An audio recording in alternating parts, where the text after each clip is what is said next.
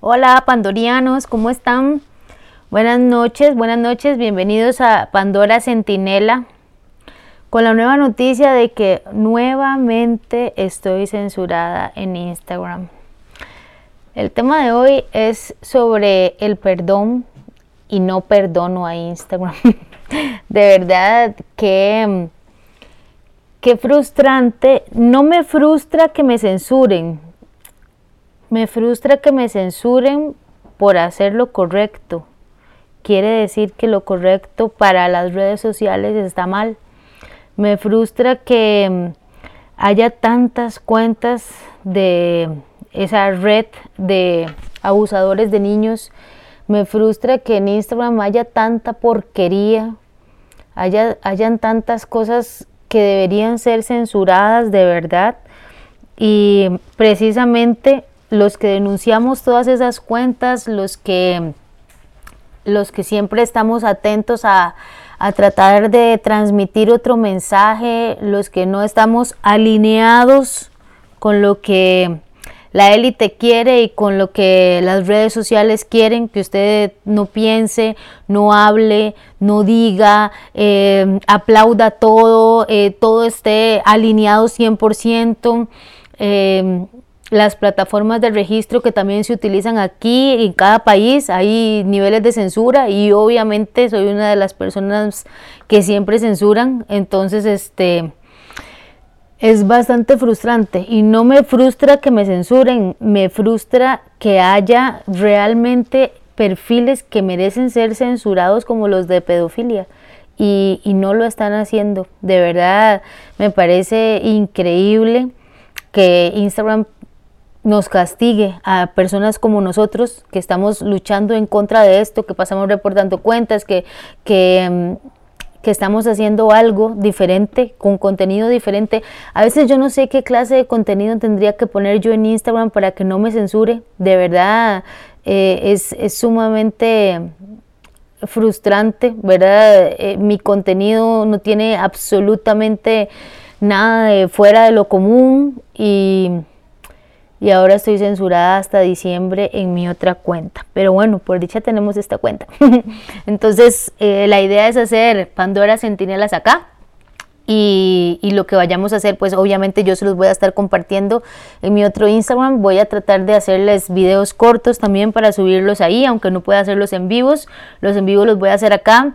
Pero sí quiero que sepan que mm, ahora que ya existe la casa de Pandora, eh, definitivamente voy a eh, tratar de organizar las primeras charlas lo más rápido que pueda, los primeros cines pandorianos lo más rápido que pueda para poder juntar el presupuesto y hacer la página como se debe. Hay, hay gente que me ha ofrecido ayudarme a hacer una página eh, web de Pandora eh, básica, ¿verdad? Y se los agradezco un montón pero en, este caso pues coticé y prefiero pagar una página que sea robusta, que sea fuerte, que pueda incluir videos, que pueda transmitir para ya dejar todas las plataformas, porque de verdad me parece increíble que uno no pueda hablar de absolutamente nada que no sea lo así lo alienado a, lo, a, lo, que ellos quieren, ¿verdad? Quieren solo gente de lobby 100% y tengo que pertenecer a esos lobbies y si me como los lobbies y si despierto a la gente me van a censurar. Entonces, eh, creo que ya es suficiente. Entonces, sí, sí, definitivamente voy a migrar a la parte digital y por eso precisamente no hago una página gratuita ni hago una página... Eh, la página que cotice tiene que ser, la página de Pandora tiene que ser una página robusta porque por supuesto tiene que ser una página que pueda albergar todas las cosas de Pandora, todos los en vivos, todos los videos, para que ya no me vuelvan a bajar absolutamente nada. Harta de YouTube que me borró 13 videos, harta de Instagram que me censura cada rato. Entonces creo que mm, definitivamente este Estoy segura que estamos haciendo las cosas bien, porque si no estuviéramos haciendo las cosas bien, pues esto no estaría pasando. Tal vez si yo estuviera haciendo cualquier otra cosa, em, como las que hacen muchas otras personas que, utilizan sus plataformas para hacer envíos, em, estaría genial para Instagram, pero como lo que hago es despertar a la gente, entonces eso está mal y, y realmente pues es un poco frustrante porque vieron que desde la mañana he pasado todo el día poniéndoles fotos de todo el día lo que me he preparado para este tema y y, y, sea como sea, aunque lo pueda hacer ahorita, pues la gente se pierde un poquito. Sin embargo, tengo ahorita 740 personas y eso les agradezco un montón. Va a haber tema, porque siempre los martes, siempre los jueves de Centinela nos pasa algo y, y siempre tengo que empezar el programa con alguna desmotivación. Entonces, este, eh, golpea duro, ¿verdad? El enemigo le gusta golpear duro los jueves y sabe que este tipo de golpes me enojan muchísimo porque sé que la gente se me pierde. Entonces, sin embargo, bueno, eh, voy a decirles, ahorita lo estaba hablando con Fede, que voy a planear un par de cines pandorianos de Centinelas eh, con dos películas muy buenas que quiero que, veamos juntos que nosotros vamos a, comprar la, la película, obviamente, para poderla retransmitir la voy a transmitir por Zoom y todo ese cine pandoriano, lo que pueda recaudar de ahí, de verdad que lo voy a destinar 100% a la plataforma digital porque em, definitivamente esto se está poniendo cada vez peor. Instagram lo que quiere es que me salga de aquí y, que mi público siga aplaudiendo como focas a todos los demás, este, a todos los demás contenidos que no sean de despertar. Entonces, de verdad que me parece Em, importante que la gente lo pueda hacer. Bueno, los saludo y me, me, conecto rapidito ya con el tema. Vamos a ver, dicen por aquí. Ah, vamos a ver, por donde vayas allí estaré. Muchas gracias. Vamos a ver, dice por aquí. Mm, ¿Qué pasa con la gente que está a largo de la casa de Pandora? Bueno, la gente que está a largo de la casa de Pandora, por, eso precisamente lo vamos a hacer por, por, Zoom. Todo va a ser por Zoom, las charlas van a ser por Zoom, todo va a ser por Zoom. Eh, la caja de Pandora tiene un cupo limitado de personas, ¿verdad? Entonces digamos que eh, las personas que van a estar en Pandora y que logran, eh, que quieren hacerlo de manera presencial, pues lo van a hacer de manera presencial y nada más eh, el cupo limitado, ¿verdad? 15 personas únicamente son las que van a estar adentro, 20 personas que es lo que realmente me caen, 20 personas únicamente van a estar adentro de la caja de Pandora y pues la ventaja obviamente de estar ahí es que terminando la película o terminando la charla o terminando lo que sea, estamos ahí, comemos ahí, hablamos ahí, nos quedamos ahí ya juntos toda la tarde. A diferencia de la gente que lo hace por Zoom, pues eh, terminamos de ver lo que vamos a ver, ¿verdad? O la charla que vamos a hacer y obviamente pues cortamos la transmisión y, listo, ¿verdad? Es como en la casa de Pandora la gente que va va a tener como más la experiencia, pero no quiere decir que la gente de otros países o la gente que no está cerca de Pandora no la vaya a vivir, porque precisamente para eso compramos la plataforma de, de Zoom eh, para poderlo hacer por, por ahí, ¿verdad? Entonces, dice por aquí, vamos duro, vamos a ver. Susi, no sé de qué se ríe, vamos a ver, entiendes? Aquí estamos, bueno, listo, yo creo que ya se conectó la mayoría de la gente. Saludos, saludos a Al que está en Stockton, en Estados Unidos. Eh, sí, todo, todo lo vamos a hacer por Zoom, todo va a ser digital, obviamente, ¿verdad? Para la gente que no puede venir, pero quiero que sepan que mm, eh, estoy planeando ese cine pandoriano de Centinelas, en donde les voy a, les voy a hablar de las tres personas más importantes de su vida. Entonces, de verdad que eso va a estar súper bonito. Me imagino que es una película que ya vieron.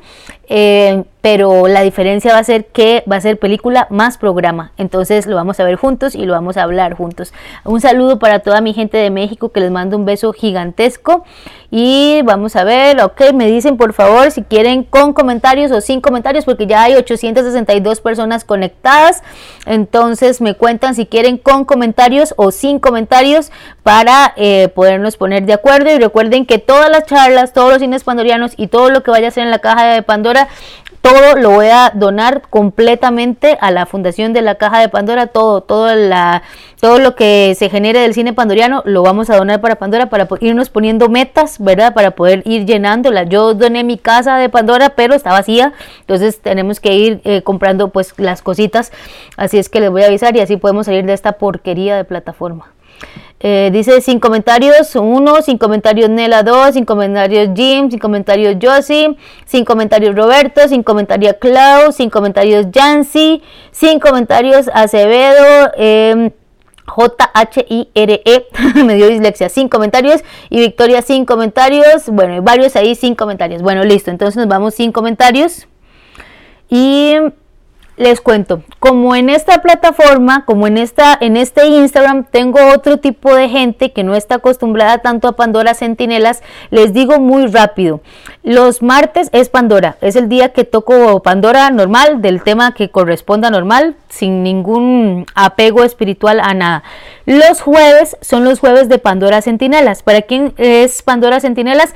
Para la gente que le gusta la espiritualidad, para la gente que le gusta, que cree en Dios, para la gente que le gusta conversar sobre este tipo de temas creé Pandora Centinela y lo separé de Pandora precisamente porque yo tengo mucha comunidad que son ateos o que pertenecen a otras religiones, son budas, eh, de budistas, eh, taoístas, eh, Hari Krishnas y un montón de, gente que respeto muchísimo. Este, tengo muchos muchos árabes, por ejemplo, muchos amigos árabes, entonces no, no comparten la religión cristiana y cristiana me refiero a Cristo, ¿verdad? No evangélico ni católico, una relación con Jesús, eso es todo. Ok, entonces eh, lo separé de Pandora precisamente para que la gente pues no, no se sintiera obligada a escuchar algo que no le gusta o que no crea. Entonces precisamente les dije, bueno, los Pandora Centinela estudiamos apologética. Normalmente lo que hice el jueves pasado y lo que hago hoy no lo hago, ¿verdad? Porque en realidad lo que más me motiva de los jueves es el estudio apologética y sobre todo el estudio científico e histórico de los acontecimientos bíblicos porque me gusta mucho la parte histórica. Entonces, em, eso es lo que hago los jueves. Sin embargo, a raíz del programa del jueves pasado, en donde fue como más... Em, más interacción, ¿verdad? Y menos historia, muchísima gente, muchísima gente me escribió para pedirme que por favor les hablara sobre lo que yo considero, lo que creo, lo que he tratado de leer y lo que para mí significa el perdón. Entonces, bueno, pues les dije que con mucho gusto les iba a hablar hoy del perdón. Es una apreciación muy personal. Ustedes tomen lo que les sirve y lo que no les sirve lo desechan. De eso se trata. No tengo la verdad absoluta ni la pretendo tener. Simplemente les doy una guía de lo que yo considero y ustedes toman lo que les parezca, ¿ok? Agradecer por supuesto muchísimo a Mampuco Sushi que me acaba de traer la cena, así es que por supuesto que estoy esperando terminar para ir a cenar, que tienen menús completamente deliciosos y siempre están abiertos con un express espectacular, así es que para que por favor puedan llamarlos por ahí, porque son grandes eh, amigos de la caja de Pandora y también a Superfood que siempre nos manda verduras ahora que estoy en el ride de comida orgánica y sana. Entonces, vamos a comenzar con el perdón. Es una palabra muy difícil, es una palabra muy grande, es una palabra que enseña muchísimas cosas y cuesta mucho, de verdad cuesta mucho porque somos seres humanos, somos, somos de carne y hueso y al ser de carne y hueso nos cuesta mucho perdonar, nos cuesta mucho eh, desarraigarnos de ese, de ese momento tan terrible que usted está pasando por su vida. Puede ser, puede ser que usted sea una persona que mm, vivió algo que lo traumó, puede ser que usted sea una persona que no vivió algo tan terrible, pero vive resentido. Entonces, yo aquí les hice como una lista de, de todo lo que pues leí investigué y demás, de lo que yo considero que podría que podría servirles y ustedes lo pueden eh, tomar para sí. Si se nos vence la hora y si a un Instagram le parece, no se preocupen, pero si vence la hora yo me vuelvo a conectar, entonces vuelven a conectar para que, para que no se pierdan el mensaje que les voy a dar porque vieras que cuando yo lo estaba haciendo, yo dije, realmente este mensaje es muy importante y no porque lo diga yo, este mensaje es importante porque el mensaje que les puse del Día del Niño en mi muro, en mi Instagram, me hizo ver que hay mucha gente que tiene mucho dolor, hay mucha gente que tiene muchos dolores internos, hay mucha gente que tiene muchos huequitos en el corazón eh, y precisamente cuando esas personas reciben cosas buenas, el corazón lo tienen como un colador, entonces no la sostienen, pasan, pasan y pasan y pasan. Es como pasar agua por un colador. Nada se va a sostener en ese corazón mientras esté lleno de huecos. Y una forma muy importante de llenar ese vacío es entendiendo qué es el perdón y cómo funciona. Ojo esta frase que hice para ustedes, ¿verdad? Me la ponen por ahí porque siempre se me olvida y me gustaría ponerla en una foto y se la ponen, me etiquetan para subirla a, a las historias. Perdonar en el presente Pongan atención, perdonar en el presente sana el pasado y desata el futuro. Se la repito, perdonar en el presente sana el pasado y desata el futuro. ¿Qué quiere decir eso? Que si ustedes perdonan hoy, que ustedes perdonan hoy lo que les haya sucedido en el pasado, cualquier cosa que les haya sucedido en el pasado, les va a desatar el futuro. Porque cuando uno está resentido, cuando uno tiene una raíz de amargura fuerte, cuando uno está enojado, cuando uno está lleno de ira por algo justificado que le pasó, por supuesto que por eso es tan difícil perdonar, porque es algo que nos hirió en el alma y en el corazón, em, usted está amarrado, completamente amarrado. Y si usted está amarrado al pasado, amarra también el futuro, porque su futuro va a depender 100% de lo que esté sucediendo en el presente, que cuando ya esté en el futuro va a ser su pasado. O sea, quiere decir que usted va a empezar a jalar ese yunque desde que le pasó esa situación hasta el último día. Entonces es muy importante perdonar en el presente, perdonar hoy, para sanar el pasado y también, por supuesto, para desatar lo que venga en el futuro. Y cuando digo desatar, es ese montón de nudos, son las bendiciones que usted va a recibir e incluso son las pruebas que usted va a tener, ¿ok? Existen personas, muy importante, que perdonan condicionalmente. ¿Cuáles son esas personas que perdonan condicionalmente? Son como tipos de perdón. Entonces, a usted le pasó algo. Imagínense cualquier situación en su vida, cualquiera, desde la más pequeña que más insignificante que es recibir, no sé, rechazo de mis compañeros hasta la más grande, que es lo más grande y lo más terrible que le pudo haber pasado, que le quitaran un hijo, que le fueron infiel, que fue víctima de abuso sexual, cualquier cosa que le haya sucedido. Usted ubíquese en esa casilla de ese perdón y yo le voy a hablar del perdón hoy y también le puedo dar una posible solución, que es lo que yo creo que usted debería hacer o por lo menos de poner en práctica simplemente para intentarlo, porque uno no perdona de la noche a la mañana, esto es un proceso y en ese proceso usted tiene que estar consciente de que tiene dos opciones, o sufre con lo que está viviendo en este momento, pero lo supera y camina, o acampa en el sufrimiento. Y si usted acampa en el sufrimiento, difícilmente va a poder salir de ahí y toda su vida va a estar cargada de amargura, de tristeza y de desamor.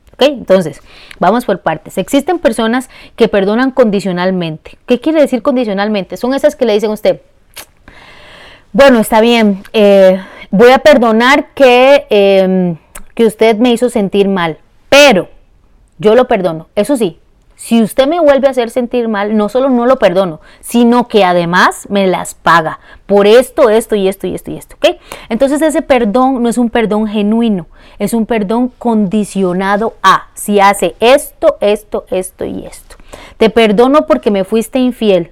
Eso sí, si usted me vuelve a ser infiel a mí, se lo juro que se las corto, se lo juro. Entonces es un perdón condicional.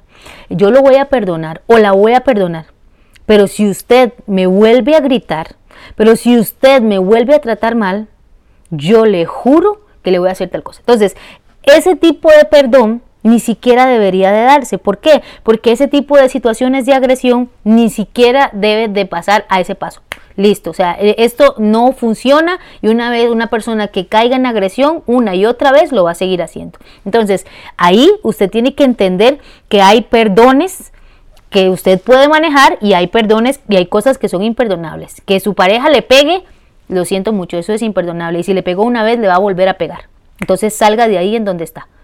Entonces, eso es sumamente importante. Pero hay otro tipo de perdones. Por ejemplo, está el perdón que no se olvida que normalmente, y hay que decirlo, nos pasa a veces mucho a las mujeres porque nosotras decimos, bueno, está bien, yo lo perdono, pero a mí no se me olvida que el 13 de septiembre del 2001 usted estaba en X, X, X, X lado y entonces cada vez, y lo digo porque todos lo hemos hecho, incluso hombres también, eh, eh, cada vez que estamos en una situación de peligro en la que nos sentimos amenazados, sacamos el facturero y le, y le decimos, sí, está bien, esto, esto sucede, pero usted acuérdese que hace cuatro años usted me dijo esto, esto, esto y esto. Entonces al final nunca lo perdonó. O volviendo al caso de infidelidad, usted es víctima de infidelidad hoy. Entonces usted le dice a su esposa o a su novia, por ejemplo, usted le dice, bueno, está bien, yo la voy a perdonar por haberme sido infiel.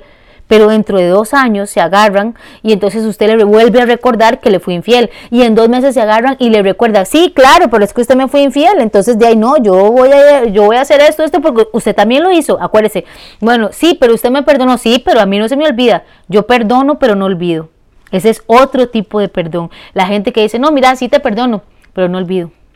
Entonces, como yo no olvido, estoy todo el tiempo recordando la herida y la herida y la herida. Ninguno de los perdones que les acabo de decir anteriormente sirve para absolutamente nada, no funciona. No funciona, porque usted cuando no perdona, usted cree que usted está castigando a la otra persona. Usted cree que usted lo está castigando, usted cree que usted lo está tratando mal, pero en realidad el que no perdona es el que quiere matar a otra persona con un veneno, pero se lo toma él.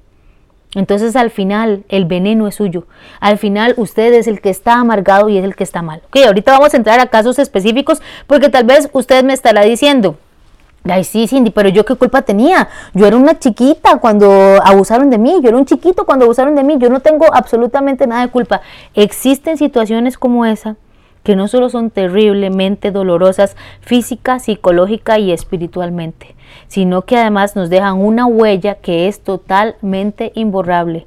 La traición es totalmente imborrable. Que la persona que lo cuidaba a usted no lo haya cuidado lo suficiente y que al contrario haya abusado de usted es imborrable. Es imborrable. Y eso, quien sea psicólogo, psiquiatra, eh, pastor, sacerdote que le diga que con un tratamiento a usted se le va a olvidar, está mintiendo.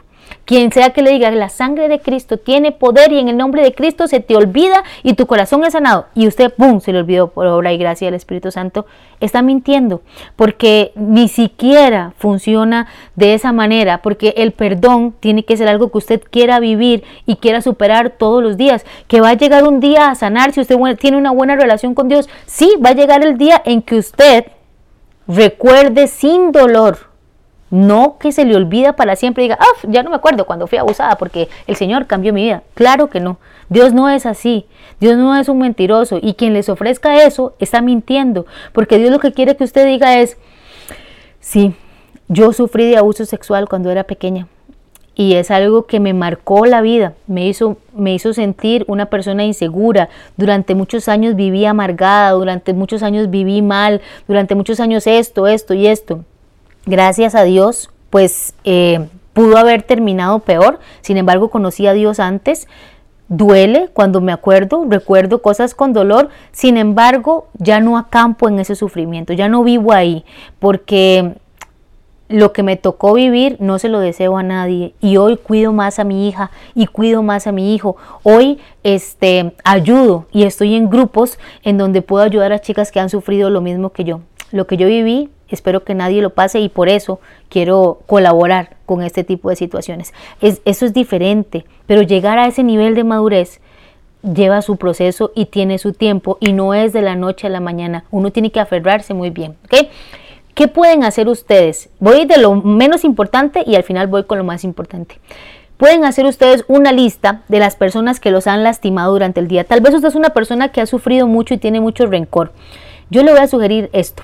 Haga una lista de las personas que lo han lastimado. No importa. Y no importa que sea para usted lastimar, porque el problema que tenemos en esta sociedad es que nosotros estamos acostumbrados y obligados a no hablar, a no reclamar. Nos han enseñado a no hablar, a no quejarnos, a no contar las cosas, a no decir que tenemos miedo, a no decir que tenemos angustia, a no decir lo que nos pasaron. La sociedad nos obliga a mantenernos callados. La sociedad nos obliga a no reclamar. Vean lo que me pasó en Instagram. La sociedad me está obligando, gracias a los reportes, a no dar algo, eh, noticias importantes como las que yo doy. Usted hace un comentario en Twitter y los mismos defensores de la, el derecho de hablar lo censuran inmediatamente y lo cancelan inmediatamente para que usted no hable, para que usted no se exprese. La sociedad en el fondo le dice a usted, ¡Ah! entonces su marido le fue infiel. No, pero mejor no diga nada porque la verdad es que eh, tienen una casa súper linda por sus hijos, eh, eh, por la familia. ¿Qué van a decir? ¿Qué va a decir la gente? Mejor guardar comer callado, porque la verdad es que eso son cosas que hacen los hombres y, ni modo. O su esposa le fue infiel, o su esposa, no sé, cualquier cosa. Los ejemplos que doy, tómenlo para hombres o para mujeres, porque qué pereza estar en esa cambiadera para que nadie se ofenda. Entonces, al fin y al cabo, usted todo lo que le pasa tiene que guardárselo. Lo tocaron en la familia, abusaron de usted en la familia. No, cállese, no diga nada, no diga nada porque, porque fue su primo y, si no se me va a hacer un despelote con su tía y además nadie la tiene a usted porque tal y tal cosa o nadie lo tiene a usted en esto y en esto y esto. Nos, nos enseñaron a guardar silencio y cuando usted guarda silencio ante las cosas terribles que le pasaron, empieza a meterse veneno en, el, en, el, corazón y veneno y veneno y veneno y veneno y veneno y cuando usted le estripa el corazón, ¿qué sale cuando usted estripa algo? ¿Qué sale cuando usted estripa un zumo de limón? Sale el jugo de limón, sale amargura. Entonces usted no puede ser una persona completa y feliz hasta que usted no se libere de eso. Entonces, ¿cómo comienza a liberarse? Hago una lista con las personas que la han lastimado o que lo han lastimado y pongan esa lista desde lo mínimo hasta lo máximo. ¿Qué es lo mínimo? Cuando estaba pequeño, mi papá me rechazó por esto, por esto y por esto y por esto. Y eso me dolió. ¿Saben por qué? Porque como estamos acostumbrados a callarnos, la gente cree y la gente piensa que hay cosas que no lastiman. Por eso hay que tener tanto cuidado con lo que uno dice. Yo que soy una de grandes bozaladas, tengo cuidado y todavía meto las patas, ¿verdad? Porque lo que nosotros decimos puede dañar el alma y el corazón de las personas.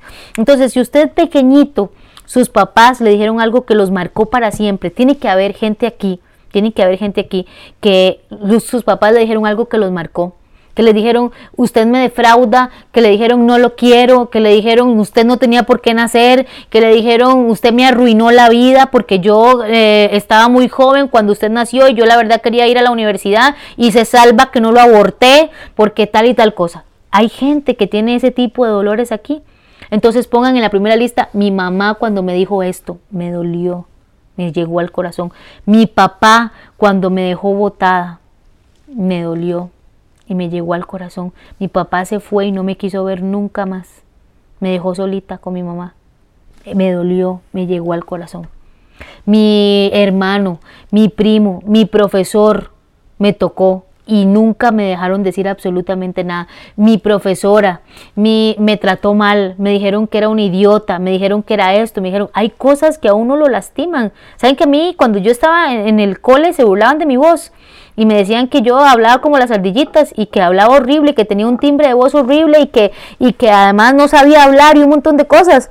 Y hoy soy locutora y puedo sostenerles un programa de cuatro horas si quieren, con mi voz de de timbre, hay que decirlo, no se me curó la voz, pero, pero no es algo que me moleste para hablar. Sin embargo, nunca se me olvidó. A mí nunca se me olvidó eso. Entonces, apunte, apunte, haga, siéntese solo, haga una lista y diga, esto esto me lastimó. Mi, primer, mi primera novia, cuando me hizo esto, esto y esto, me lastimó y me traumó, porque gracias a que esa desgraciada me hizo esto, esto, esto, esto y esto, hoy todas las novias que tengo pagan las mismas facturas, porque de ahí viene el problema. Los problemas que usted tiene actualmente es porque le han sucedido cosas en el pasado que usted no ha superado hasta el día de hoy. Usted no las ha perdonado y no son cosas tontas. Que usted no haya, si usted vivió una relación amorosa en la que su novio era súper controlador, súper necio, súper majadero, súper de a cada rato llamaba, hoy su novio actual puede estar, eh, puede estar pagando facturas de sus relaciones anteriores.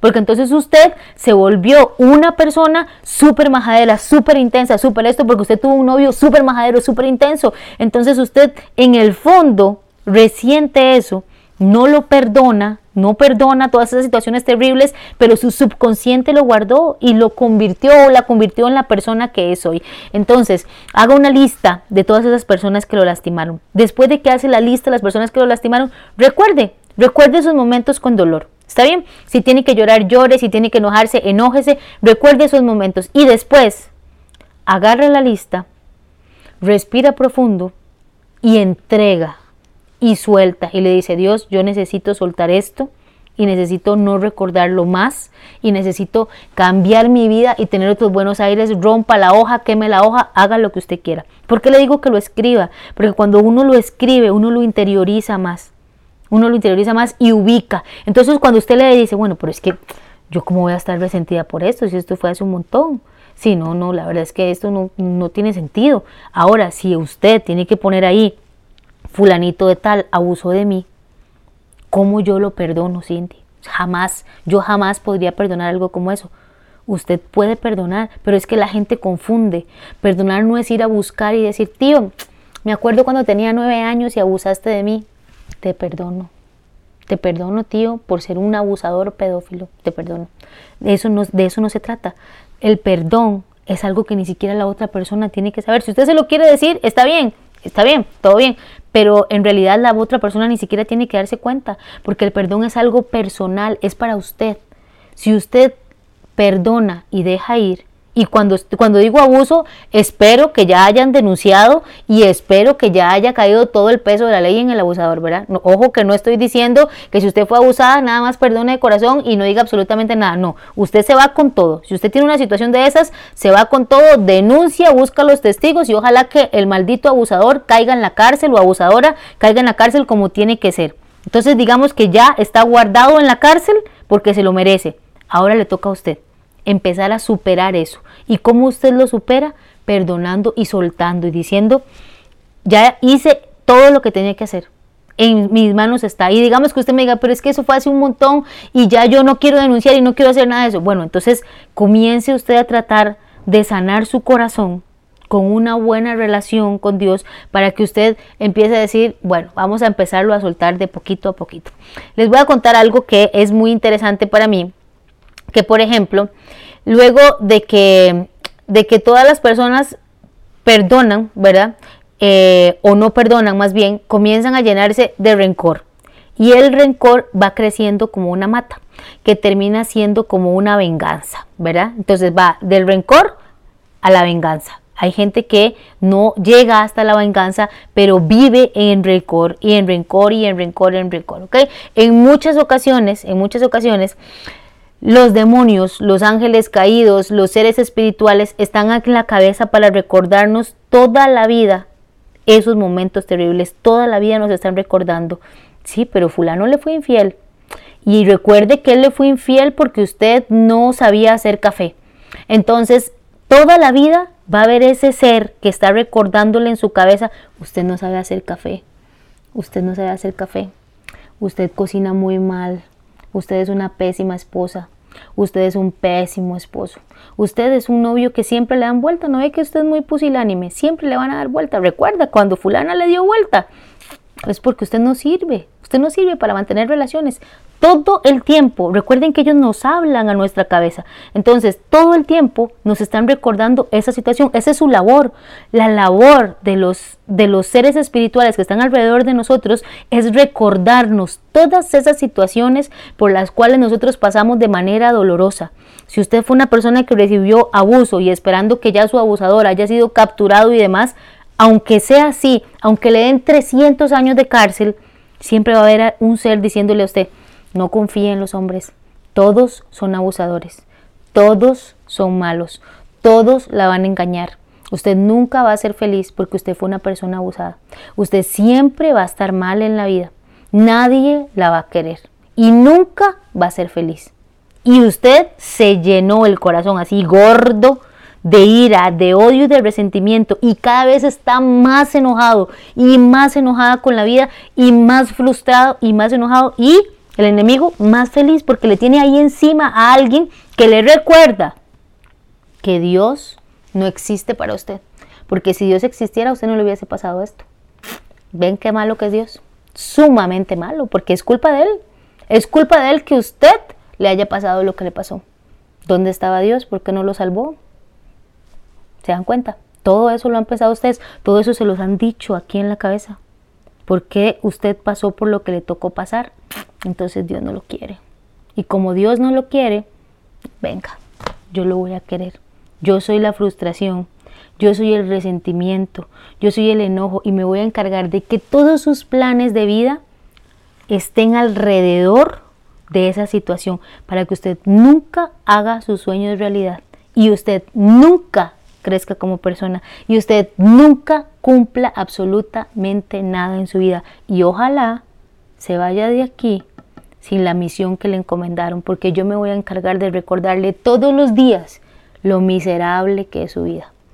Así funciona ese ser que está a la par de nosotros recordándonos esa situación de dolor. Esos son seres demoníacos. Imagínense esta historia que les voy a contar. Piensen en este momento en un barquito. Piensen en un barquito. Ustedes cuando están construyen un barquito y tienen que pasar de un bosque a otro bosque. Entonces resulta que en el primer bosque había un pantano y en ese pantano había maleza. Entonces ustedes hacen un barquito normal, hay una, una balsita y hay maleza. Cuando ustedes pasan el río con maleza, se dan cuenta que tienen que agarrar el barquito y llevarse el barquito porque ustedes dicen, me voy a llevar el barquito porque pueda ser que en otro bosque haya otro lago con maleza y ocupe llevarme el barquito. Entonces usted se monta el barquito al hombro y usted empieza a caminar con el barquito y usted dice, jue pucha, barco más pesado. Esta vara pega en todo lado, está estorboso, está cansado, ya las tucas pesan mucho. No puedo con esta carga, es demasiado. Entonces llega un momento en el que usted dice, de no, de qué madre, ah, es que no puedo cargar esta vara ya más. Pucha, voy a tener que dejarlo aquí botado. Pero es que si, si me sirve el barco para, para otro bosque, ¿yo qué voy a hacer? ¿De dónde voy a sacar la madera y todo? Y, no, y armarlo otra vez, qué pereza. De pero no, no, puedo caminar con esto. De, tocó dejar el barquito. Cuando llega a otra parte del bosque y hay otro lago más grande todavía, usted se da cuenta y dice, fue puta, dejé el barco. Qué madre. Bueno, ahí toca hacer otro barco. No, y además este, este río es más fuerte, entonces ocupo leña más grande y ocupo amarras más fuertes. Y si usted se da cuenta que al final usted tuvo que armar otro barco para lograr pasar ese lago. ¿Por qué les estoy contando esto? Porque así es el perdón. Usted está viviendo una situación difícil, está pasando por un lago pantanoso, está pasando por un lugar en el cual usted tuvo que para sobrevivir crear una balsa y decir, sé que esto me duele y ahí lo, ahí lo llevo, ahí lo llevo, pero ahí voy avanzando, ahí voy avanzando. Pero llega un momento en el que todas las etapas de su vida usted está cargando ese, ese sentimiento de ira, eso que le pasó, usted lo carga y lo carga y lo carga y lo carga y lo carga hasta hoy. Porque hoy quiero que recuerde que usted a partir de este momento está en un bosque muy denso, muy pesado, en el que esa carga que usted tiene atrás no la puede llevar. No puede llevarla. No puede llevar ese barquito. Esa carta que usted ha usado toda la vida de no, yo soy así, este, yo soy así desconfiada porque la gente me hizo mucho mal y una vez conocí a una persona que me hizo mucho mal y, y, abusó de, de, mi, de mi amabilidad, entonces yo por eso soy así. No, yo soy así porque me fueron infiel, entonces yo por eso soy tan desconfiada y por eso soy tan controladora y no sé qué. No, ve, no, ve, yo soy así porque cuando yo era pequeñita me hicieron esto, esto y esto y entonces yo soy así de estricta con mis hijos y, y, y no los quiero dejar vivir y no quiero esto y no quiero lo otro. Y y trato mal a la gente. O yo soy así, tan arisca, tan grosera y digo lo que me da la gana porque yo sufrí mucho cuando yo estaba pequeña. Sí, sí me, sí me estoy explicando. Todo lo que a usted le pasó que genera que usted ande ese peso, esa es su excusa, ese es su momento, esa es su tristeza, que usted tiene que cargarla todos los días, cargarla, cargarla, cargarla, hasta hoy. Porque hoy usted tiene que empezar a caminar por un sendero por otro tipo de bosque, con otro tipo de maleza. Necesitamos que avance. Necesitamos que se fije que vienen otros lagos, que vienen otros ríos, que vienen otras mareas, que se va a meter a mares. Y que el mismo hijo de madre balsa que ha utilizado siempre, el mismo barco de ese sufrimiento que le pasó, no lo puede llevar. Le sirvió la balsa para ese pedacito de sufrimiento, porque tiene dos opciones. O avanza con nosotros avanza y hace otros barcos y hace otras balsas o se queda en el primer bosque solo. ¿Qué prefiere? ¿Qué prefiere usted? Avanza con nosotros, con dolor, con pesadez y empezamos a buscar otro tipo de madera para hacer la balsa nueva y poder pasar el otro río que es más grande y después construir un bote y después construir un barco y ojalá después un submarino. O se queda con la balsa en el primer bosque y está ahí y de ahí no pasó, porque eso es lo que hace no perdonar. No perdonar no significa minorizar lo que a usted le pasó. Porque usted dice, no, yo cómo voy a perdonar si lo que me hicieron fue horrible. Sí, fue horrible, pero perdonar significa liberarse. Necesito que ustedes se liberen. Yo necesito que ustedes se liberen de eso tan terrible que les pasó. No que lo olviden. No que lo olviden. está bien, no lo olvide, pero ya no lo recuerde con sufrimiento, que eso ya no gobierne su vida. Si usted hizo todo lo que tenía que hacer, siempre pongo el caso de abuso porque es como lo que siempre me dicen, es que me abusaron cuando era pequeña. Bueno, denuncie todo lo que tenga que denunciar, enfrente a su acusador si quiere, enfrente a su violador si quiere, este, y si usted está preparada para eso, vaya, denúncielo. Nadie debe guardar silencio ante esas cosas, pero si aún así usted quiere guardar silencio y dicen, es algo que no quiero tocar, no quiero remover, no quiero eh, ir y decir nada porque me va a causar más dolor, entonces perdónelo. Perdónelo no significa que usted espera que esa persona, mira, te perdono, le vaya bien. No, perdónelo porque la justicia de Dios es peor de lo que ustedes se imaginan. Quiero que sepan que, que Jesús habla mucho de la justicia de Dios y la Biblia habla sobre la justicia de Dios. Y cuando Dios dice, mía es la venganza, perdón, Cuando Dios dice, mía es la venganza, mía. Y usted entonces dice, no, es que me pasó esto y me las va a pagar. Este desgraciado me las paga porque me las paga. Y Dios le está diciendo, no se meta. Usted perdone, porque yo quiero verla perdonar. Usted perdone, no se meta, porque mía es la venganza. Yo sé cómo me las voy a cobrar. Entonces una persona que no conoce a Dios dice, no hombre, Dios no lo va a castigar nunca y de aquí a que yo me espere que la nada, yo me cargo, yo me encargo y a mí me las paga porque me las paga. Y usted va y cobra la venganza por su propia mano. Y usted cree que lo hizo espectacular y se sintió súper bien cuando vio a esa persona sufriendo. Pero el karma da vuelta, la rueda da vuelta y le va a tocar a usted en algún momento. Vea, yo antes era una persona súper no era vengativa, pero era de las que decía, yo lo perdono, pero no, no se me olvida, a mí no se me olvida el nombre de mis enemigos y me las pagan. Y me las pagan porque me las pagan en algún momento y espero en Dios, ojo lo que decía, estar ahí para en el momento que lo necesite decirle, mm, mm, sorry, no sorry, no le voy a ayudar. Eso era, eso era antes yo. Y a mí me ha costado muchísimo tener que perdonar cosas hoy en día, que a veces yo digo, mm, Dios, tengo todas las herramientas para mandártelo en este momento. Tengo todas las herramientas en cualquiera de las áreas, física, psicológica, cibernética, espiritual, la que sea, tengo todas las herramientas para reventarlo. Todas.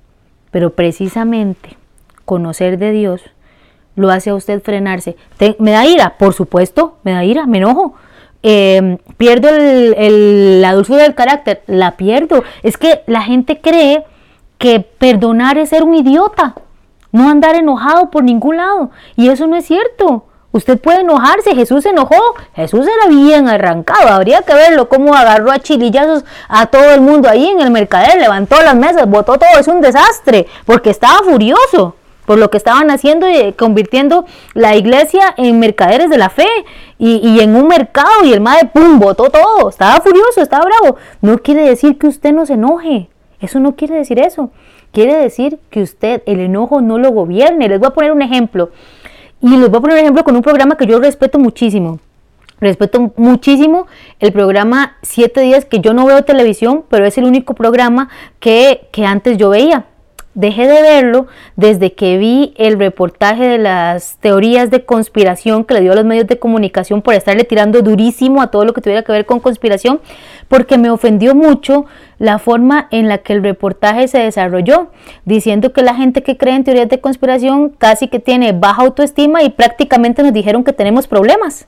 Y entonces a mí me ofendió mucho porque yo dije, a ver, hay teorías de conspiración idiotas, ciertamente, pero yo hablo teorías de conspiración desde hace años y no me considero una persona que tenga baja autoestima y mucho menos una persona que tenga problemas internos, como lo quisieron dar a entender. Entonces, vieras que yo me ofendí mucho y yo dije, cuando yo vi eso, me etiquetaron más de 120 personas en, entre Instagram y Twitter y yo estaba tan furiosa y tan enojada que yo decía, ¿cómo es posible este reportaje en donde es una pleitesía gigantesca a todo el gobierno que parece un anuncio largo y encima están diciendo que tenemos baja autoestima los que hablamos de estos temas, baja autoestima y problemas. ¿Qué les pasa?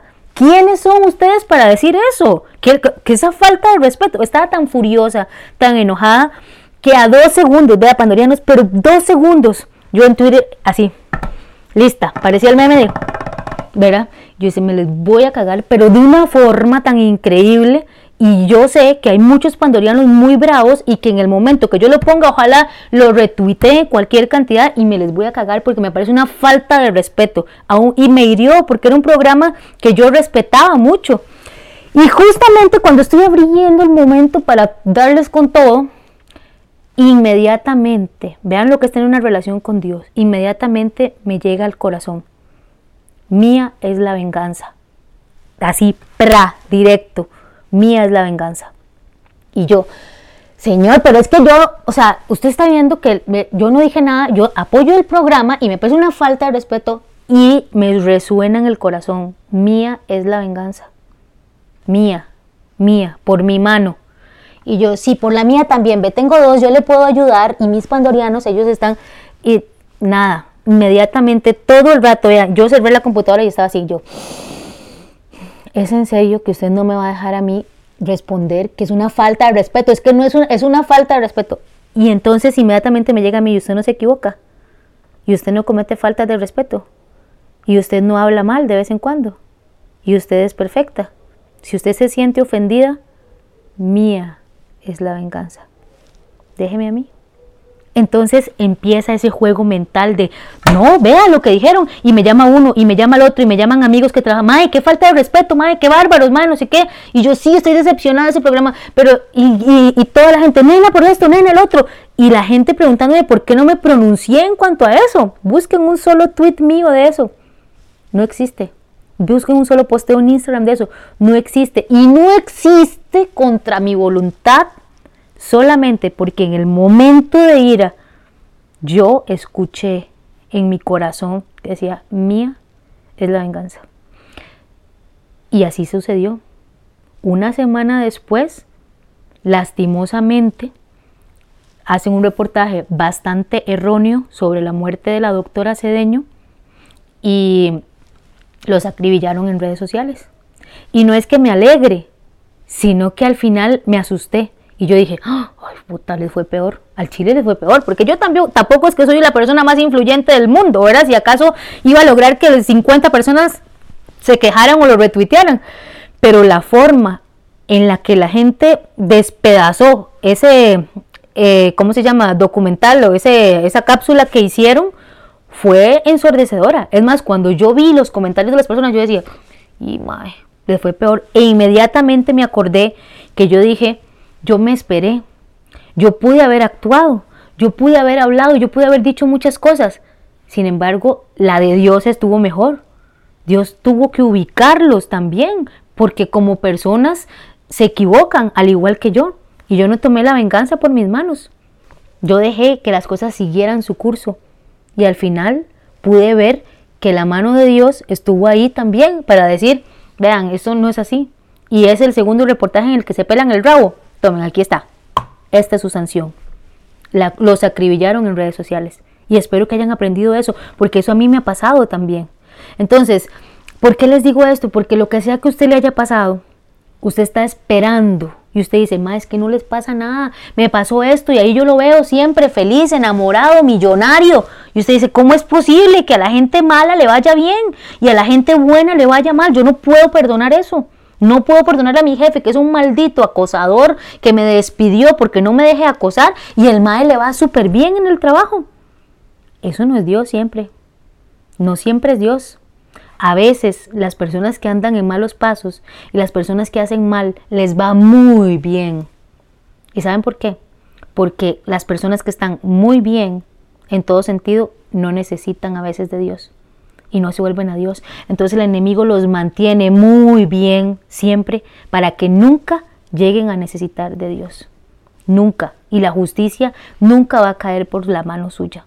La justicia tiene que caer por la mano divina, por la mano de Dios. Entonces, cuando usted dice, bueno, sí, pero es que yo, a ver, justicia, me refiero a justicia de que usted tenga que hacer algo. La justicia terrenal, si es un delito, tiene que cumplir y tiene que pagar. Quiero dejar claro eso, ¿ok? Ahora, para Dios es muy importante el perdón, ¿ok? Es muy, muy importante el perdón porque Él le decía a Pedro una vez, ¿cuántos, ¿cuántas veces tengo que perdonar a este? Porque Pedro, el apóstol Pedro era un arrancado. Entonces decía, Dios Señor, pero ¿cuánto le tengo que perdonar? ¿Cuánto? Entonces el Señor le dice, 70 veces 7. Y usted, ¡ah! 70 veces es demasiado, demasiado, 70 veces 7 es un montón. Pero si usted se pone a pensar, lo que realmente Dios le está diciendo es, lo tiene que perdonar siempre, porque con la vara que usted mida, usted va a ser medido. Y por eso la frase, mía es la venganza. Vean, no se les olvide esto. Nunca nadie que les haya hecho un mal se va a ir de aquí sin pagarlo. La relación con Dios es vertical. ¿ok? Lo que usted hace, con Dios lo ve. Pero lo que usted hace aquí en la tierra a alguien lo paga de manera horizontal. ¿Qué quiere decir eso? Que lo que sea, lo que sea que le hayan hecho a usted, la infidelidad que le cometieron a usted. Imagínese esa persona que fue infiel. Y esa persona que fue infiel y que destruyó un hogar, va y hace el hogar con la nueva persona. Bueno, usted es una persona que vive con ese rencor de que alguien le quitó su pareja y se formó su pareja un hogar nuevo con esa otra persona. Tengan la plena seguridad que a Dios eso no se le va a escapar. Si usted es una persona que puede superar ese dolor y decir, pucha, me dolió mucho, pero no voy a acampar en el sufrimiento, me voy a levantar de aquí, voy a levantarme de aquí, voy a hacer mi vida, me duele, pero eso no significa que estoy derrotada o que estoy derrotado. Si usted con esa actitud le devuelve eso a la vida, usted le dice a Dios, Dios, esto me dolió. La verdad es que esto me dolió, pero gracias porque me quitaste una persona de encima que no me amaba. Gracias porque realmente eh, siento que tengo que buscar algo para mí. Gracias porque ahora voy a poder dedicar tiempo. Me duele un montón y ayúdame a superar el dolor, pero no quiero vivir aquí. Entonces Dios dice, está bien, está bien. Listo, lo acompaña, lo acompaña, lo acompaña. Y en algún momento usted se va a dar cuenta que esa persona que le hizo mal está mal. Y cuando esté mal, usted no se alegre, porque también la Biblia dice, no te alegres de lo que le pase a tu enemigo, porque puede hacer que yo quite la mano de él. Que usted diga, como, como en el ejemplo que les di del reportaje que yo hubiera dicho, tomen desgraciados por estar haciendo esos reportajes, dijo más eso, tener el temor de Dios es muy importante para el perdón, porque yo en ese momento hubiera, eh, hubiera podido haber dicho eso, pero ¿qué dije inmediatamente? Yo, pucha, sí, estuvo feo el reportaje, no me voy a referir a él. Busquen un solo tweet mío y un comentario en el que yo me haya referido directamente, directamente decir, qué barbaridad con ese reportaje de la señora Cedeño, ta, ta, ta. No hay ni uno solo en el que yo haya hecho leña del árbol caído porque yo apliqué el perdón en esa situación, porque pude haberlo hecho, pude haber dicho, qué rico, vieron tal y tal cosa, vieron tal y tal otra. No hay ni un solo tweet mío de ese tipo, porque le tengo temor a Dios, porque Dios dice, mía es la venganza. Y si usted se ríe, o si usted se burla, o si usted se goza o se mofa de lo que yo estoy haciendo, quito mi mano de ahí. Eso, eso es para que ustedes vean cómo funcionan las consecuencias. Ahora, en el perdón definitivamente, em, vamos a ver, aquí voy. Okay. Hay muchos personajes de la Biblia, ¿verdad?, que hablan de gente que se la peló, por ejemplo, como el rey David. El rey David fue asesino, fue fornicario, fue mentiroso, fue adúltero, fue, fue todo. David fue, hizo todo lo malo que se tenía que hacer, todo lo hizo David. Sin embargo, David, Dios lo amaba. David Dios lo amaba porque tenía un corazón conforme al de Dios. Dios amaba muchísimo al rey David y el rey David se la peló por todo lado, por todo lado. Eso quiere decir que lo que sea que usted haya hecho, lo que sea que usted haya hecho, si usted se arrepiente de corazón, Dios lo perdona y no se va a acordar nunca más de sus pecados. Ahora, ¿qué quiere decir eso? No quiere decir que entonces usted se la peló hoy y se la peló mañana, ese Señor, perdóname, y pasado mañana, Señor, perdóname, y Dios le va a decir, sí, está bien, yo lo perdono. Yo lo perdono porque su arrepentimiento es genuino. Pero lo que usted hizo lo va a pagar aquí, ¿verdad? No se les olvide. Las facturas se pagan aquí. Nadie se va sin pagar facturas. Y tal vez usted está diciendo, no, pero es que Dios no es un Dios rencoroso. No, Dios no es rencoroso. Él no está diciendo que le está guardando rencor. Él dice, no, yo lo perdoné. Yo lo perdoné. Pero si usted es un ladrón, aquí paga. Si usted es un infiel, aquí paga. Si usted es un violador, aquí paga. ¿Cómo creen ustedes que le va a los violadores en la cárcel? ¿Cómo creen ustedes que está el, el MAE que en este momento está o cubriendo al asesino real o al que tiene detenida a Allison o él mismo está tratando de cambiar la versión para salvarse? ¿Ustedes no creen que está muerto de miedo? Si no es que ya está todo violado. Ustedes no creen que está muerto de angustia. Ustedes no creen que tiene su mente retorcida, su corazón retorcido. ¿Se lo merece? Por supuesto que se lo merece. ¿Dios lo mandó a hacer eso? No. Probablemente es una persona con problemas, es una persona con miedos, con resentimientos, con angustias, con muchas cosas malas que le dañaron la cabeza, muchas situaciones en su vida que se la dañaron, tanto así que cometió un acto tan terrible como el que cometió. ¿Puede hacer que Dios lo perdone? Sí, puede hacer que Dios lo perdone de manera espiritual. Pero aquí en la tierra Dios le dice, no mi amor, yo lo perdono, pero se paga aquí. Así es que no se equivoque. No se equivoquen ustedes. Que si ustedes de verdad le entregan su vida a Dios y tienen una relación con Dios sin religión, relación con Dios, Dios le va a decir, ¿qué es lo que le duele? Dígame, ¿qué es lo que le duele? Y usted le dice, Dios, me duele esto, esto y esto y esto. Ok, entonces vamos a hacer esto, esto, esto y esto para que usted comience a sanarlo. ¿Ok? Y no se preocupe. Entrégueme a mí ese dolor. Démelo a mí porque yo vengo a mis hijos, porque estoy furioso de que el mal que los ángeles caídos le hayan metido en la cabeza a una persona, hacerle mal a uno de mis chiquitos, a uno de mis hijos. Deme ese dolor. Y si usted me lo da, y me lo da consciente, y me lo da sin ganas de venganza, y me lo da sin Dios, te lo voy a dar, pero él con todo. Si usted me lo da, yo me cargo. Pero si usted no lo entrega, si usted no entrega ese dolor para liberarse, para descansar, para ser libre, usted va a seguir siendo prisionero del dolor y Dios está diciendo, suéltemelo por favor porque este desgraciado va a ver lo que le va a pasar. Pero si usted no me lo entrega, yo no puedo. Yo no puedo hacer nada. Entonces, entregue el dolor que usted tiene, de verdad. Y si usted entrega ese dolor que usted tiene, usted va a ser una persona libre y espere la justicia divina, porque la justicia divina llega y llega de verdad. Existen perdones por categorías, como les dije, ¿verdad? El perdón condicional, el perdón de dentro de un tiempo, se lo puedo estar recordando, ¿verdad? Y en realidad, el perdón no es olvido, como les dije al inicio, ¿verdad? Dios dice que, como les dije también, que la venganza es únicamente, le pertenece a Él. Y aquí les quiero contar algo de la tormenta. Siempre Dios habló en la Biblia muchas cosas sobre las tormentas. Por ejemplo, Pablo, cuando tenía que ir a uno de los viajes, no recuerdo cuál, porque recuerden que yo no soy una persona que me sepa la Biblia de bajo a tajo. Yo estudio cosas, ¿verdad?, que me interesan, pero tampoco es que me las sé todas. Pero hay una parte de la Biblia que, em, que Pablo de Tarso, Pablo es mi apóstol favorito porque Pablo era un perseguidor de cristianos, Pablo era asesino de cristianos, Pablo era un blasfemo, Pablo era todo lo que no se debe ser ante Jesús. Todo, odiaba a los cristianos. Pablo estuvo en el, cuando apedrearon al, al, primer mártir de, de, Jesucristo, que fue Esteban. Pablo estuvo ahí cuando lo apedrearon. Pablo mataba cristianos. Pablo era, era una ficha, era lo peor. Hasta que Jesús se le aparece después de resucitado y entonces Pablo se convierte y empieza a creer y se entrega completamente a Jesús porque Jesús se le aparece y le dice, Pablo de Tarso, ¿qué es la vara? O sea, ¿por qué me está persiguiendo? ¿Qué es la cosa? Entonces ahí el mae ya, por supuesto, cae, se muere y bueno, otro día les contaré de Pablo. Pablo comienza a hacer muchos, muchos viajes y hay uno de esos viajes en el que se monta en un barco y se viene una tormenta, pero de aquellas tormentas increíbles, increíbles.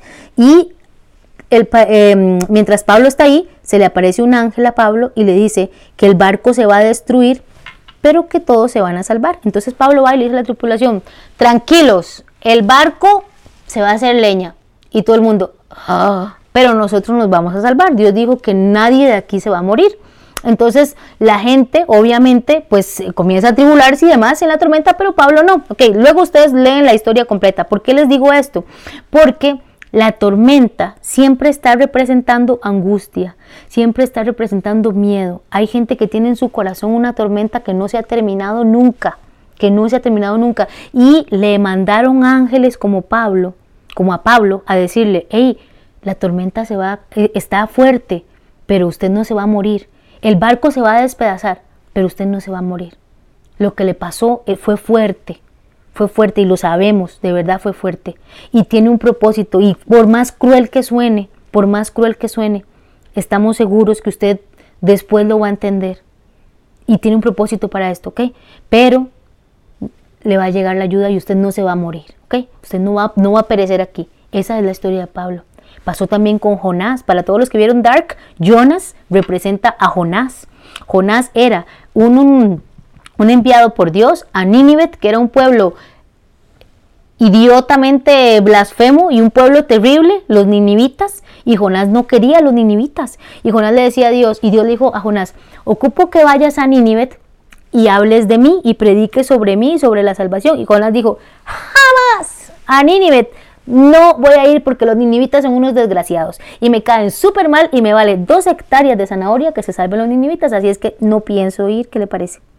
Entonces Dios le dice, usted va a ir donde los ninivitas, no, y no voy, y no voy, y no voy.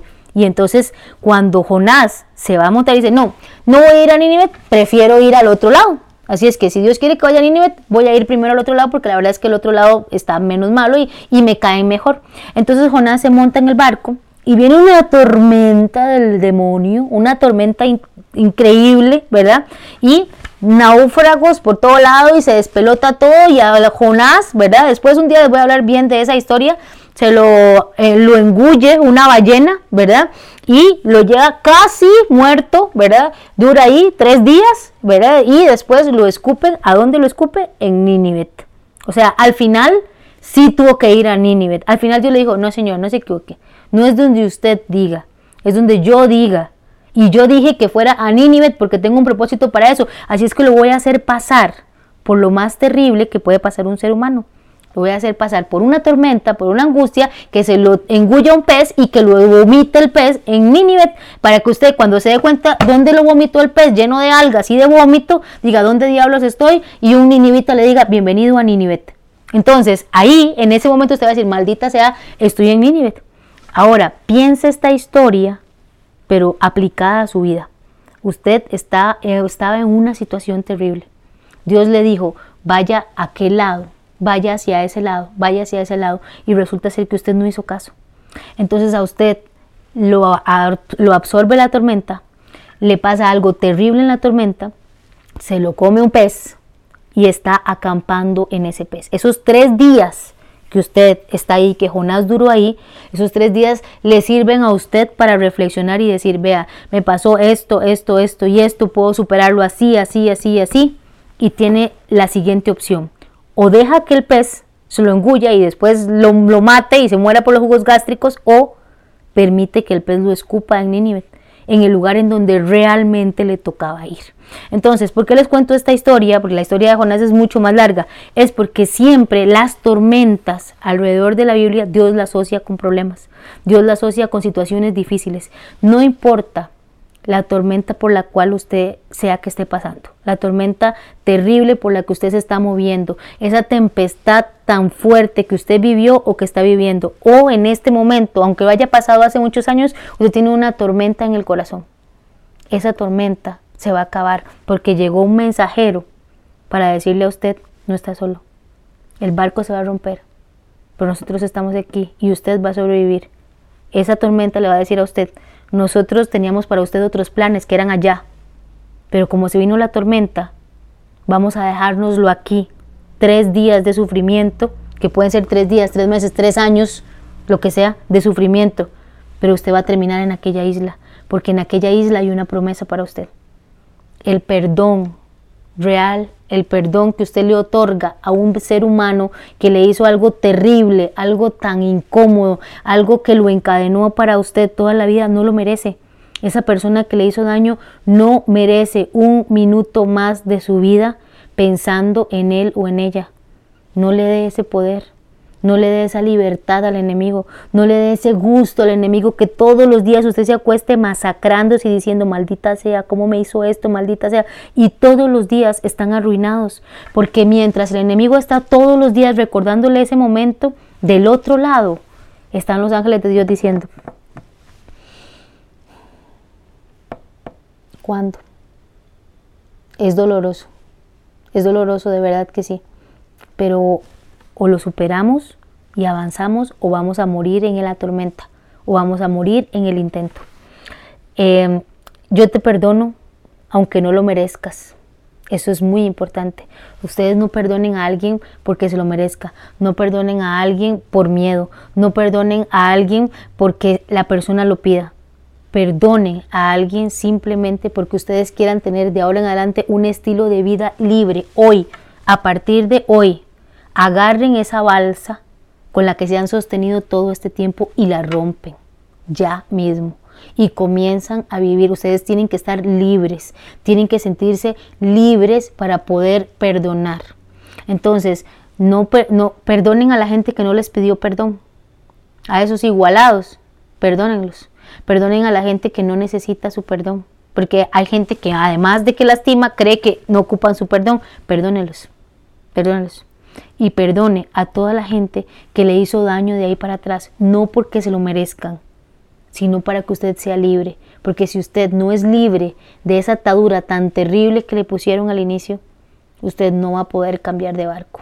Y no vamos a poder pasar de un pantano a un río y de un río al mar. Y en el mar puede que se encuentre cualquier cantidad de tempestades, pero todas esas tempestades que se va a encontrar en el mar, hay un mensajero para usted.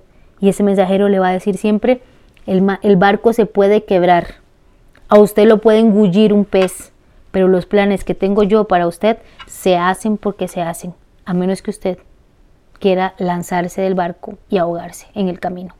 Usted es el que tiene que decidir esas cosas.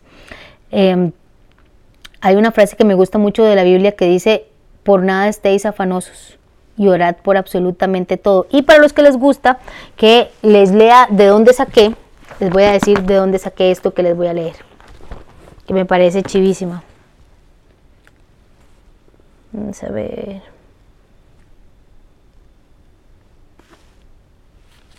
Ay, pucha, no, esta era. Era esta. Ajá. Está en Lucas, ya les voy a decir. Está en Lucas 6. Lucas 6, 37. Ojo lo que dice. Dice, no juzguéis y no seréis juzgados. No condenéis y no seréis condenados. Perdonad y seréis perdonados. Dad y se os dará. Medid buena, medida buena, apretada, remecida y rebosando, darán en vuestro regazo, porque con la misma medida con la que medís, os volverán a medir. O sea, aquí básicamente le están diciendo, con la misma vara que usted mide, va a ser medido.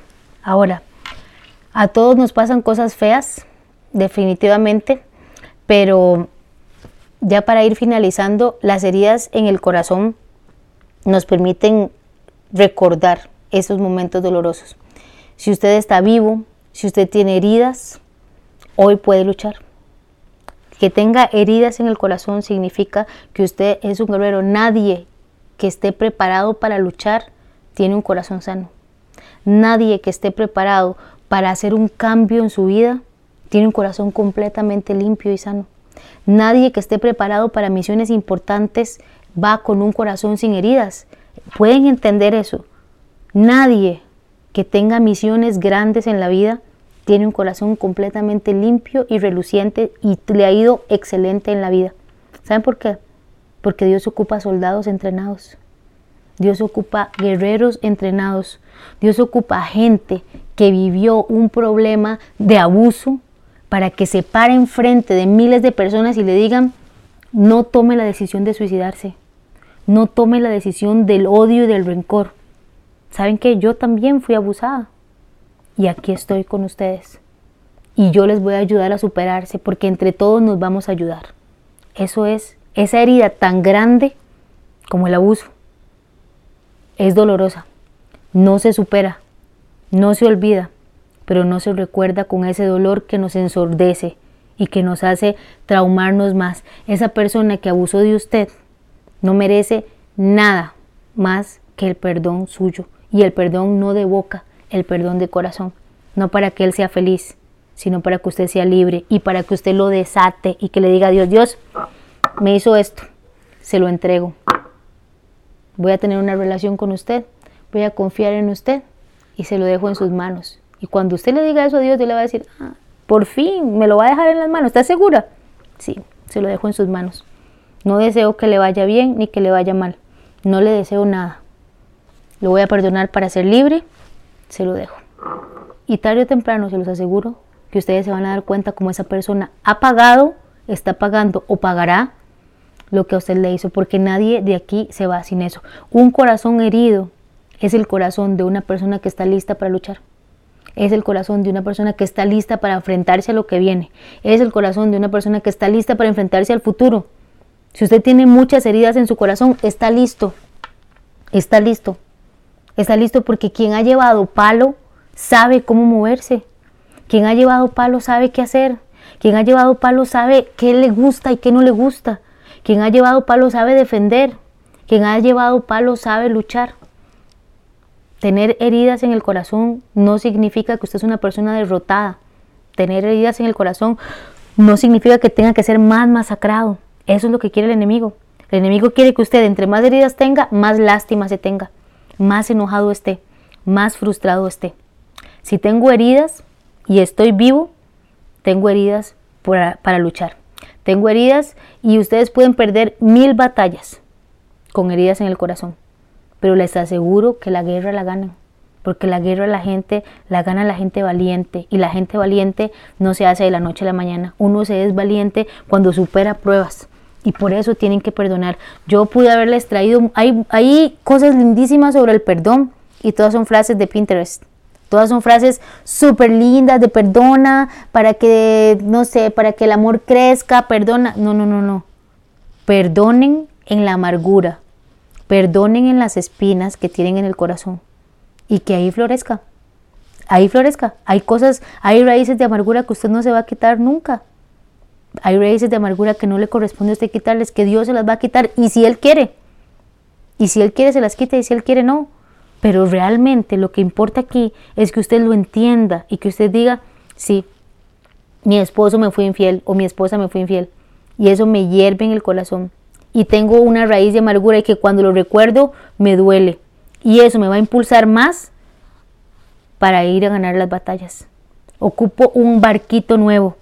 Y ese barquito nuevo me lo voy a hacer pensando y dejando atrás esto que me está doliendo. ¿Me fui infiel? Sí, bueno, entonces quiere decir que voy a tener que tener más cuidado a la hora de buscar personas que se vayan a acercar a mí. Me robaron, bueno, voy a tener que tener más cuidado. De todas las situaciones se aprende. Y aunque usted haya sido muy pequeñito y tenga dolor en el corazón por eso que le hicieron, quiero que sepa que eso cuesta mucho superarlo, pero se puede. Se puede vivir y se puede ser feliz y se puede avanzar.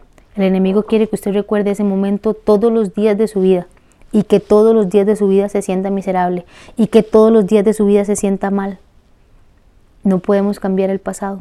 No hay una respuesta para eso tan terrible que le pasó. Esa respuesta solo la tiene Dios y cuando usted llega allá donde Él se la dice y le reclama y le, le hace un berrinche, todo lo que usted quiera. Pero aquí, en este plano, tiene dos opciones.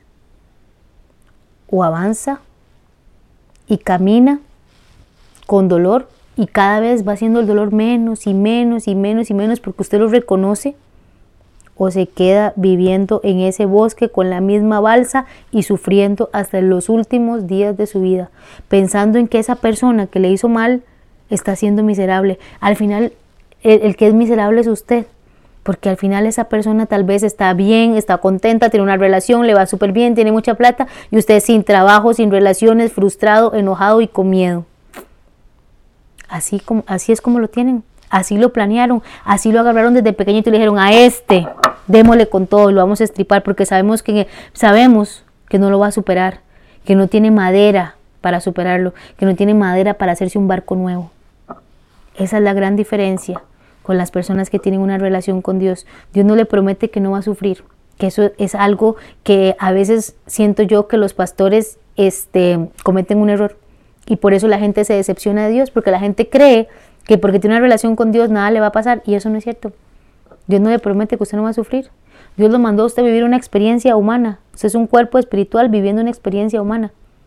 Lo que le toca vivir, le va a tocar vivirlo. Es una carrera de resistencia. Es una carrera de resiliencia. Haga todo lo que tenga que hacer para que quien le haga mal físicamente tenga todas las consecuencias de la ley, si es que es algo de, ley, pero haga todo lo que tenga que hacer para que su corazón, para que su corazón esté lleno de huequitos como está, pero tapándolos un poquito. ¿Está bien? Voy a ponerles aquí los comentarios para simplemente ver si alguien tiene alguna pregunta, si alguien tiene algo que decir y con mucho gusto lo podemos abordar rápidamente antes de irme. En realidad, este no quise hacer algo muy muy de Biblia y muy de ese tipo de cosas porque siento que la, la gente a veces no lo entiende bien cuando usted empieza a leer versículos y versículos y versículos. Y cuando usted solamente lee versículos, está leyendo la Biblia, pero no la está comprendiendo, no está hablando con Dios. Y, y por eso me centré mucho en el mensaje de las heridas.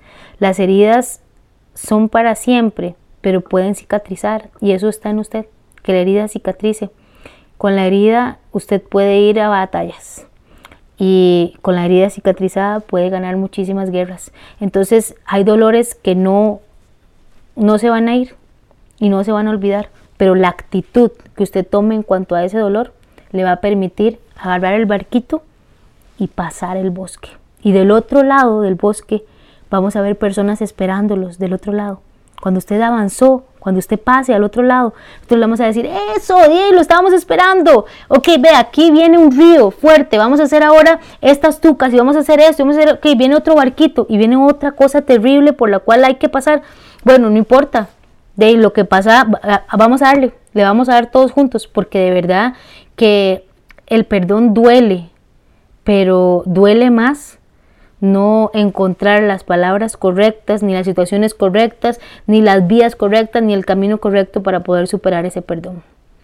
Dice por aquí, como anillo al dedo, muchas gracias, la carga se vuelve más liviana, 100%. Si usted perdona, usted se libera, si usted perdona, usted camina, si usted logra perdonar. Vean, a mí me pasó una vez con una persona que odiaba muchísimo y odiaba de verdad. Y me lo topé muchos años después y esa persona me dijo, quieras que tengo que pedirle perdón. Y yo hasta que, cuando lo vi, hasta que estuve como con resistencia, se tengo que pedirle perdón por esto, esto y esto y esto y esto. Y entonces yo le dije, sí, está bien, yo lo perdono, pero en el fondo estaba diciendo, maldito desgraciado, no te voy a perdonar nunca. Y él se fue feliz. Él se fue feliz porque, porque él me pidió perdón y ya él sintió, yo, claro, seguro me vino a pedir perdón y él siente que ya, como ya me pidió perdón, entonces ya todo bien. Y yo me fui amargada y estaba más enojada porque me hubiese pedido perdón que por lo que me había hecho. Entonces, al final, él estaba feliz, él estaba contento, él estaba tranquilo y la que seguía amargada y enojada era yo. Entonces, ¿a quién le sirvió el perdón? A él. Hasta que después me di cuenta que yo podía perdonar sin tener que irlo a buscar ni decirle nada y superé y dejé ir. Esa es la importancia. Dice Vamos a ver cómo se, lo, cómo se logra pedirles a uno mismo. Ya hice una lista de las cosas que debo perdonarme, aparte de las personas a las que quiero necesito perdonar. Bueno, perdonarse a uno mismo es entender, entender que nosotros nos equivocamos muy fácilmente. Nadie, nadie, nadie tiene el derecho de juzgar nuestras decisiones y perdonarse a uno mismo es el acto de amor más grande que usted tiene que hacer porque a veces nosotros somos nuestros mismos enemigos, nosotros somos el enemigo más grande que tenemos, somos los más saboteadores que tenemos nosotros mismos. Perdonarse a uno mismo es lo que más cuesta, pero hay que hacerlo. Y una relación con Dios le puede ayudar a perdonarse a usted mismo porque si Dios lo perdonó, si Dios no lo está juzgando, ¿Quién es usted para estarse recordando lo mismo? No hay nadie que lo juzgue. Vea lo que Dios le hizo lo que Jesús le hizo a la prostituta. Recuerden que Jesús estaba escribiendo en la arena y cuando a la prostituta la agarran fornicando, ¿verdad? Con un mae ahí, los religiosos, porque al final eso ni siquiera era un, acto como muy, muy eh, al azar, ¿verdad? Eh, a, veces hay personas que pensamos que eso fue como, como, una, como un acto en el que querían pescar simplemente los religiosos a Jesús. ¿Por qué lo digo? Porque en la época de Moisés, para usted poder acusar a alguien de fornicación este, y de adulterio, había que tener más de dos a tres testigos. Entonces, si a ella la pescaron adulterando con un mae, el mae, había que apedrearlos a los dos, eso decía la ley de Moisés, pero resulta ser que al mae no aparece en la historia nunca lo iban a apedrear porque el mae no aparece y a la única que se la llevan del pelo envuelta en una sábana es a ella. Y si la vieron fornicando era porque había más de dos o tres personas en el momento que ella estaba fornicando. Entonces usted dice, qué raro, había más de dos o tres personas mientras ella estaba fornicando. O sea, los maes, los diciendo, vamos a dejar que fornique, mientras tanto nos vamos a tirar todo el show. Entonces, después de eso, agarran solo a la chica en lugar de llevarse al chico también y se la llevan a Jesús. Entonces, fue algo medio montado de parte de ellos para hacer a Jesús equivocar, pero Jesús, como era Dios, estaba en todas. Entonces, Jesús estaba rayando, estaba ahí escribiendo en la arena y la tiran a la prostituta ahí, ¿verdad? En el centro y le dicen los, los fariseos, los religiosos, Jesús, eh, hijo de David, dinos esta mujer la encontramos fornicando, esto, esto y esto. Y la ley de Moisés dice que debe ser apedreada. Y estaban todos con piedras ahí listos para tirar todos, todos con piedras, los fariseos, toda la gente, todo el mundo con esas piedrotas lista para reventarla en pedradas. Y en ese momento Jesús ni siquiera los vuelve a ver. Y él comienza a escribir y dice la Biblia que lo está escribiendo en la arena y de un momento a otro dice, sí, eh, que la apedreen, está bien, Sí, eso dice la ley de Moisés, pero Jesús sabía, recuerden que para esa época los judíos estaban gobernados por el imperio romano y los únicos que podían matar a los judíos eran los romanos. Entonces Jesús sabía que si, Jesús, si él decía, de ahí si pecó, apedrenla, los romanos le iban a decir, ¿quién es usted para venir a decir que maten gente?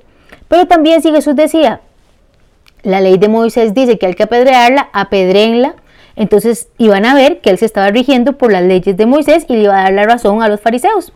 Pero Jesús tenía una salida más inteligente y él quería hablar del perdón. Y esa historia es para que usted hoy recuerde que nadie tiene derecho a tirarle ni una sola piedra. Porque en el momento que todos tienen la piedra lista para tirar, Jesús sigue rayando la arena y le dice, ¿qué está diciendo? Que fornicó, sí. ¿Y qué dice la ley? Que la apedreen. ¿Está bien?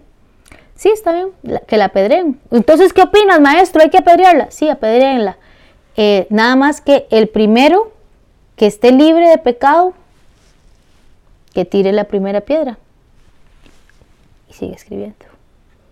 Y entonces los fariseos se quedan así y dicen, el primero que esté libre de pecado. De no, yo no. Y el otro, no, yo no. Y el otro, no, no, yo no. Y el otro, no, yo no. Y al final todos se fueron. Y al final Jesús levanta la mirada y le dice a la mujer, mujer, ¿dónde están los que te acusan? Y ella le dice, no hay ni uno solo, Señor. Y él le dice, pues yo tampoco te acuso, yo tampoco te condeno, vete y no peques más. Era Dios. Pudo haber dicho, mátenla, apedrenla, línchenla, pero al final dijo, si ninguno de estos es capaz de apedrearla y condenarla, yo tampoco. Vete y no peques más. Así es como usted se perdona. E exactamente con ese mismo ejemplo. Todos nosotros, incluyéndome, tenemos una piedra en la mano, listos para decir, ¡Ah! ¡Infiel! ¡Pla! Una pedrada. ¡Ah! ¡Violador! ¡Pla! Una pedrada. ¡Ah! ¡Mentiroso! ¡Pla! Una pedrada. Todos tenemos una piedra en la mano. Todos tenemos una piedra en la mano. Todos estamos listos para apedrear a alguien, todos estamos listos para juzgar a alguien. Pero cuando Jesús nos pregunta, ¿está libre de pecado, Cindy? Como cuando me dijo a mí, cuando yo me iba a cagar a siete días por decir semejante cosa, me habló al corazón y me dijo, entonces usted nunca se queja de Carlos Alvarado. Entonces usted quiere mucho a Paola Vega y a Carolina, la diputada. Entonces usted nunca habla mal del PAC. Está libre de pecado. Está libre usted. Puede quejarse usted como se está quejando y calumniando Canal 7. Si está libre, adelante. Tuítelos y reviéntelos en Twitter y hágales un spam. Si está libre. Ahora que si no está libre, mía es la venganza. Y me espero. Y eso hice y desaté mi ira en concentrarme y decir, Dios tiene razón, discúlpeme, la diferencia, no estoy esperando que les pase mal, la diferencia, Dios tiene razón. La verdad es que lo he hecho mal, a veces me paso, a veces me lleno de ira y me paso. Me paso, es que no lo soporto, no lo soporto, pero tiene razón. Y entonces Dios ve un corazón humilde y dice, yo me encargo, yo me encargo. Eso es lo que quiero que ustedes entiendan. Y perdonarse a sí mismo es exactamente ese ejemplo que les acabo de poner. Nadie tiene derecho a juzgarlos ni a apedrearlos, pero a veces nosotros mismos somos los que nos apedreamos. No se den tan duro, perdónense, perdónense de verdad. No hay nada malo que ustedes hayan hecho, no hay nada tan malo como para que no merezcan el perdón de Dios. A eso vino Jesús, a eso vino, a demostrarnos que no somos idiotas, que nos vamos a equivocar muchas veces y que vamos a necesitar que nos perdonen y perdonen mucho. Entonces, eso es súper importante. Vamos a ver, dice por aquí. Vamos a ver, demasiado bueno, muchas gracias, muchas gracias. Dice por aquí. Vean la serie brasileña Jesús, buena, y Lázaro el Rico. Es una historia de Daniel súper recomendada, muy ligadas a la Biblia. Ah, sí, es muy buena. De verdad se la recomiendo mucho. Se llama Series Bíblicas. Es muy buena y muy apegada. Bueno, chicos, los voy a dejar. Les quiero dejar con una frase que yo sé que los va a liberar mucho, que me gusta mucho, y es perdonen y perdonen mucho, amen y amen mucho. Quiero que se vayan hoy pensando en que es momento de ser libres ya, es momento. De verdad que las cosas no están bien en el mundo y voy a quitar los comentarios para esto. Las cosas no están bien en el mundo. No estamos caminando bien. No nos está yendo bien como humanidad. Hay algunos que no van a amanecer mañana. Hay algunos que no van a pasar de esta semana. Hay algunos que no van a pasar de este año. Su vida puede acabarse en la próxima hora en los próximos segundos, en los próximos minutos. Vale la pena recordar eso tan doloroso todos los días de su vida. Vale la pena que usted le entregue toda la energía, todo el amor, todos sus pensamientos y le dé una parte tan grande de su corazón a esa persona que le hizo tanto mal. Que pague en la tierra. Déjela que pague aquí déjela que pague aquí. Y si es una persona que le hizo daño y puede vérselas con la ley como un abusador, denúncielo. Pero si es algo que usted en este momento está arrastrando, recuerde que del otro lado del río habemos personas que lo estamos esperando con un barco nuevo, con un bulto nuevo. Suelte todos esos grilletes, suelte esos sacos, suelte esos canastos de basura, suelte todas esas bolsas que usted anda cargando en la espalda. Suéltelas todas suéltelas todas, porque es hora. Es hora ya, es demasiado, demasiado, demasiados años, demasiada tristeza, demasiada angustia, demasiado miedo. No se puede vivir así. Y necesitamos que vivan, necesitamos que vivan, necesitamos que se levanten, necesitamos que sientan, necesitamos que regresen a casa. Y con semejante peso no lo van a lograr. Esa persona no se merece su perdón pero usted se merece vivir en libertad. Y se lo repito otra vez, esa persona no merece su perdón, pero usted merece vivir en libertad. Entrégueselo a Dios. Entréguele ese rencor, esa ira y esa persona a Dios. Con toda la convicción de que quiere ser libre y empezar una nueva vida, empezar un nuevo estilo de vida. Hoy puede hacerlo. Hoy usted puede empezar un nuevo estilo de vida. Termina este programa, las mejores batallas se ganan de rodillas y se hinca. Dice Dios, esto es lo que siento, esto es lo que le quiero entregar, quiero aprender, quiero hacerlo, quiero tener una mejor relación sin religión, usted y yo, quiero esto, esto, esto y esto. Lo voy a dejar ir, me duele, le voy a entregar mi dolor. Y Dios le va a decir, démelo, démelo que si usted lo hace de corazón y lo hace bien, yo me encargo y no le va a ir ni regular, porque mía es la venganza. Perdonen y perdonen mucho. Amen y amen mucho. Nos vemos el próximo jueves. No se les olvide que yo soy Pandora y ustedes también.